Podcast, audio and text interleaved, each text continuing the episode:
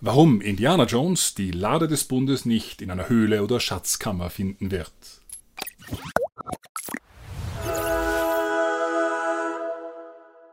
Das erste Mal, dass ich von der Bundeslade etwas hörte, war nicht bei der Lektüre der Heiligen Schrift, sondern durch den peitschenschwingenden Hutträger Indiana Jones. Dem Plot des Abenteuerstreifens zufolge nahm ich auch, dass die Bundeslade offensichtlich verschollen war. In der Tat, als Jesus den Tempel in Jerusalem besuchte, war der innerste Bezirk, das Allerheiligste, leer. Wie es dazu kam und was das für die Mariologie bedeutet, sehen wir uns in dieser Folge an. In der letzten Episode haben wir mit Jesus als dem neuen Adam begonnen. Hier fahren wir damit fort, dass Jesus auch als neuer Moses in Erscheinung tritt. Die Evangelien weisen darauf hin. So wie Moses für 40 Tage und Nächte am Berg Sinai fastete, tut dies auch Jesus am Beginn seines Wirkens.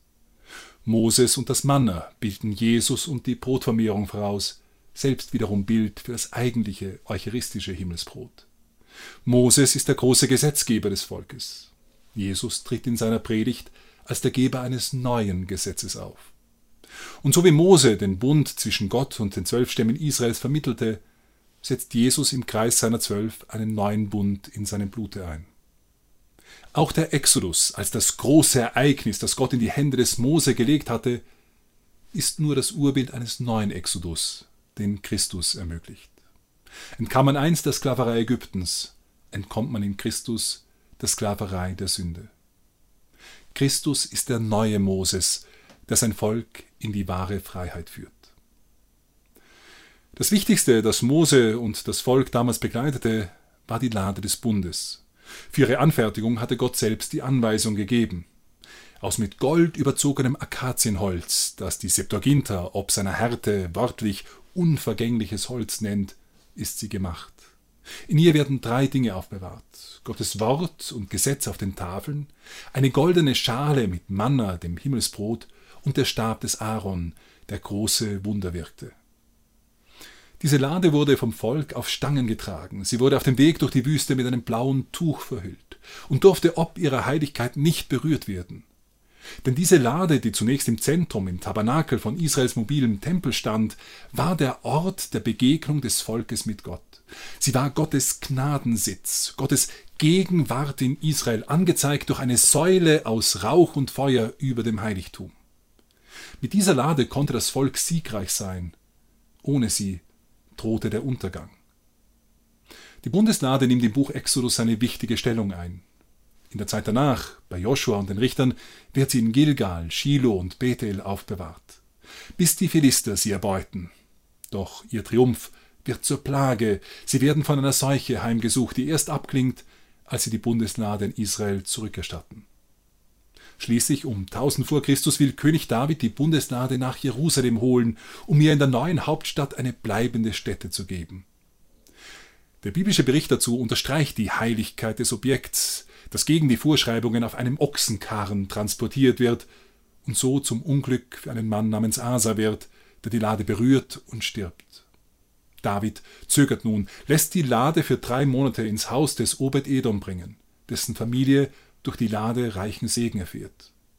Das gibt David neuen Mut.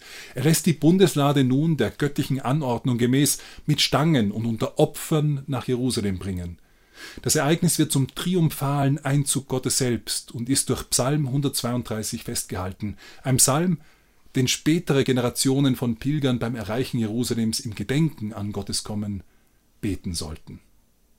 O Herr, denk an David, denk an all seine Mühen, wie er dem Herrn geschworen, dem starken Gott Jakobs gelobt hat. Nicht will ich mein Zelt betreten, noch mich zur Ruhe betten, nicht Schlaf den Augen gönnen, noch Schlummer den Liedern, bis ich eine Stätte finde für den Herrn, eine Wohnung für den starken Gott Jakobs. Wir hörten von seiner Lade in Ephrata, fanden sie im Gefilde von Jia. Lasst uns hingehen zu seiner Wohnung und niederfallen vor dem Schemel seiner Füße.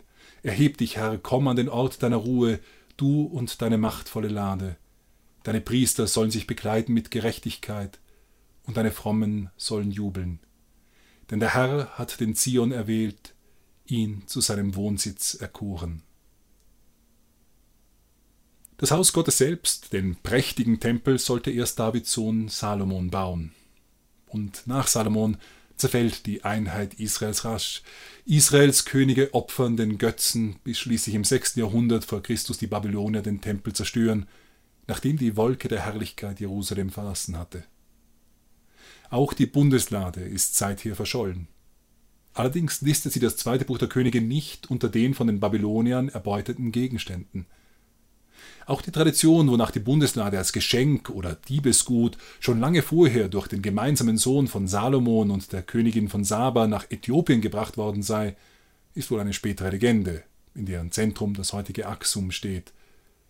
Doch die älteste jüdische Tradition findet sich in der Heiligen Schrift selbst, wenigstens in der altkirchlichen und katholischen Ausgabe, welche die beiden Makkabäerbücher enthält. Demnach versteckt der Prophet Jeremia die Bundeslade am Berg Nebo, kurz vor der Tempelzerstörung. Der Ort wurde auf die Anweisung des Propheten nicht markiert, denn Gott selbst würde einst durch die Überschattung seiner Herrlichkeit den Ort der Bundeslade zeigen. Auf dieses Offenbarwerden warteten seither die Juden, auch jene des ersten Jahrhunderts, denn wie der Historiker Josephus und der Römer Tacitus für die damalige Zeit bestätigen, war das Allerheiligste des Tempels in jenen Tagen leer. Die Bundeslade, das heilige Objekt, das in sich das Wort Gottes, das Brot vom Himmel und den hölzernen, wunderreichen Stab des hohen Priesters Aaron trug, wurden nun schon bald in der christlichen Theologie zu einem Sinnbild für Maria. Sie war die Lade des neuen Bundes, die in sich das fleischgewordene Gotteswort, das wahre Brot vom Himmel und den einen wahren hohen Priester trug, der am Holz des Kreuzes sein Opfer bringen würde. Diese Typologie und Symbolik will Petrie schon im Neuen Testament selbst angelegt sehen. Den ersten Hinweis erkennt er in der Verkündigung. Denn in der Botschaft des Engels Gabriel geht es nicht nur um den Messias und seine Geburt. Lukas 1 spricht auch davon, dass die Kraft Gottes Maria überschatten wird. Theologen sowohl der katholischen als auch der protestantischen Tradition haben darin die Rückkehr der Herrlichkeitswolke Gottes verstanden, welche einst den Tabernakel mit der Bundeslade überschattete. Beide, das Neue Testament und die griechische Übersetzung des Alten Testaments, verwenden dafür das gleiche Wort. Der Allmächtige kehrt durch das Kind, das Maria in sich tragen wird, zurück zu seinem Volk. Für sich genommen ist diese Verbindung nicht zwingend, jedoch wird sie im Fortgang des Lukas-Evangeliums verstärkt. Denn Marias Begegnung mit Elisabeth kann laut Petrie als Parallele zu Davids Heimholung der Bundeslade gelesen werden. David machte sich auf und ging in das Bergland von Juda, um die Bundeslade heraufzuholen. Maria machte sich auf und ging in das Bergland von Juda, um Elisabeth zu besuchen. David gesteht seine Unwürdigkeit ein, die Bundeslade zu empfangen, indem er ausruft, wie soll die Lade des Herrn jemals zu mir kommen? Elisabeth gesteht ihre Unwürdigkeit ein, Maria zu empfangen. Sie ruft aus, wer bin ich, dass die Mutter meines Herrn zu mir kommt? David tanzte und hüpfte vor der Bundeslade, als sie unter Jubelgeschrei hereingebracht wurde. Johannes hüpfte in Elisabeths Schoß beim Kommen der Jungfrau Maria. Die Bundeslade blieb im Bergland im Haus von Obed-Edom drei Monate. Maria blieb im Bergland im Haus Elisabeths drei Monate. Nach Pitre sind die drei Monate als bewusster Verweis auf die Bundeslade zu sehen, denn ansonsten wäre es natürlicher gewesen, etwa von der Geburt Johannes des Täufers oder einem sonstigen Ereignis zu sprechen. Diese Ähnlichkeiten sind mit Sicherheit bemerkenswert, doch um sein Argument noch zu unterstreichen, wendet sich Petrie einem weiteren Text zu, dann erschien ein großes Zeichen am Himmel, eine Frau mit der Sonne bekleidet, der Mond war unter ihren Füßen und ein Kranz von zwölf Sternen auf ihrem Haupt. Wir werden diese Stelle später noch einmal in einem anderen Zusammenhang genauer analysieren, denn sie ist vielschichtig. An diesem Punkt sei nur gesagt, dass das Verständnis der Frau als Mutter des Messias und damit Maria eine der zulässigen Lesearten ist. Petrie verweist nun auf die Verse, die unmittelbar zuvor kommen, der Tempel Gottes im Himmel wurde geöffnet und in seinem Tempel wurde die Lade des Bundes sichtbar. Da begann es zu blitzen, zu dröhnen und zu donnern, und es gab ein Beben und schweren Hagel. Der moderne Leser hat in seiner Bibel hier ein Kapitelzeichen, das beide Verse trennt, doch diese Einteilung findet sich nicht im originalen Text. Die Bibel bekam ihre Kapitel erst durch den Erzbischof von Canterbury, Stephen Langton, Anfang des 13. Jahrhunderts. Aus rein praktischen Gründen, und Verszahlen nutzt man gar erst seit etwa 500 Jahren. Für den ursprünglichen Leser standen daher die Bundeslade und die Frau wesentlich enger zusammen. Da sich die Offenbarung des Johannes nun immer wieder dualer Symbole bedient, Drache und Schlange, Kind und Lamm, argumentiert Pitre das gleiche auch für das Symbolpaar Bundeslade und Frau. Und das ist ein interessanter biblischer Ansatz. Doch egal, für wie stark man den Nachweis des Parallelismus zwischen Maria und der Bundeslade im Lukasevangelium oder in der Offenbarung des Johannes letztlich hält, das typologische Grundthema selbst ist nicht zu leugnen. Maria erscheint als neue Bundeslade. Die alte Lade enthielt das göttliche Wort auf Tafeln aus Stein, das Manna und den hölzernen Stab, mit dem der erste hohe Priester Aaron große Zeichen tat.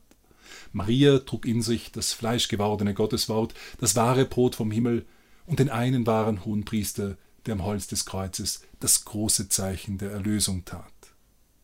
Und genau in diesem Sinn wird Maria schon in ältester Zeit von den Christen gedeutet. Der Herr wurde ohne Sünde gemacht, in seiner menschlichen Natur aus unvergänglichem Holz, das heißt aus der Jungfrau und dem Heiligen Geist, innen und außen gleichsam überzogen mit dem reinsten Gold des Wortes Gottes. Sag mir, o selige Jungfrau, was war es, das von dir im Mutterleib empfangen wurde?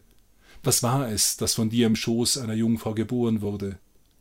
Es war das Wort Gottes, der Erstgeborene des Himmels. O edle Jungfrau, wahrlich bist du größer als jede andere, denn wer ist dir gleich an Größe, o Wohnung Gottes des Wortes? O Bundeslade des neuen Bundes, bekleidet mit Reinheit statt mit Gold, du bist die Lade, in der das goldene Gefäß sich befindet, das das wahre Manna enthält, das heißt das Fleisch, in dem die Gottheit wohnt. Du trägst in dir die Füße, das Haupt und den ganzen Körper des vollkommenen Gottes, du bist der Ort seiner Ruhe. Die Mutter, jungfräulich und gesegnet, war schöner noch als die geheimnisvolle Lade des Hauses Gottes. Während die Lade getragen wurde, tanzte David vor Freude. Er bildete den Weg Mariens mit Johannes dem Täufer voraus, denn auch diese Jungfrau war die Lade Gottes. Die Typologie von Maria als Bundeslade kann helfen, eine marianische Lehre tiefer zu verstehen. Die leibliche Aufnahme Mariens in den Himmel. Wir haben die wahre Bundeslade schon im Buch der Offenbarung im himmlischen Tempel gesehen. So wie David der König die alte Bundeslade nach Jerusalem holte, so hat Christus der neue König die neue Bundeslade ins neue, ins himmlische Jerusalem geführt. In diesem Sinn schreibt Modestus von Jerusalem, als sie, Maria, ihre Lebensreise glücklich vollendet hatte, rief der, der das Gesetz auf dem Sinai gab und es vom Sion aus verwaltete, unser Gott, diese Lade zu sich nach Hause. Erheb dich, Herr, komm an den Ort deiner Ruhe. Du und deine machtvolle Lade. Sie wird nicht wie die alte Lade des Mose von Ochsen gezogen, sondern sie wird von einem Heer der heiligen Engel des Himmels begleitet und umgeben. Am heutigen Fest der Entschlafung Mariens betritt die heilige, unvergleichliche Jungfrau das himmlische Heiligtum, das über dem Universum liegt. Heute kommt die heilige, lebendige Lade des lebendigen Gottes, die ihren eigenen Schöpfer in sich trug, zur Ruhe im Tempel des Herrn, der nicht von Händen gemacht ist. David, ihr Vorfahre, hüpfte vor Freude. Die Engel tanzen heute mit ihm.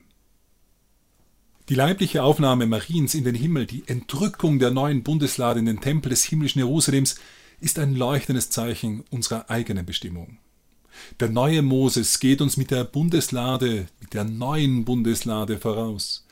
Das Ziel des neuen Exodus ist nicht ein irdisches, gelobtes Land, sondern die himmlische Herrlichkeit in der reinen Gegenwart Gottes. In diesem Sinn würde auch ein echter Indiana Jones nicht mehr mit Schaufeln in Höhlen oder Schatzkammern fündig werden. Die neue Bundeslade ist im Himmel. Die alte Bundeslade ist vergangen. Es erfüllt sich, was Jeremia für die messianische Zeit vorhersagte. Jener Jeremia, der nach dem zweiten Buch der Makkabäer der letzte war, der die Lade noch gesehen hat. Er schrieb, in jenen Tagen wird man nicht mehr rufen, die Bundeslade des Herrn. Sie wird niemand in den Sinn kommen. Man denkt nicht mehr an sie, vermisst sie nicht und stellt auch keine neue her.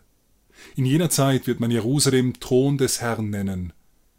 Dort beim Namen des Herrn in Jerusalem werden sich alle Völker versammeln. Nave Maria, gratia plena, Dominus tecum, benedicta tu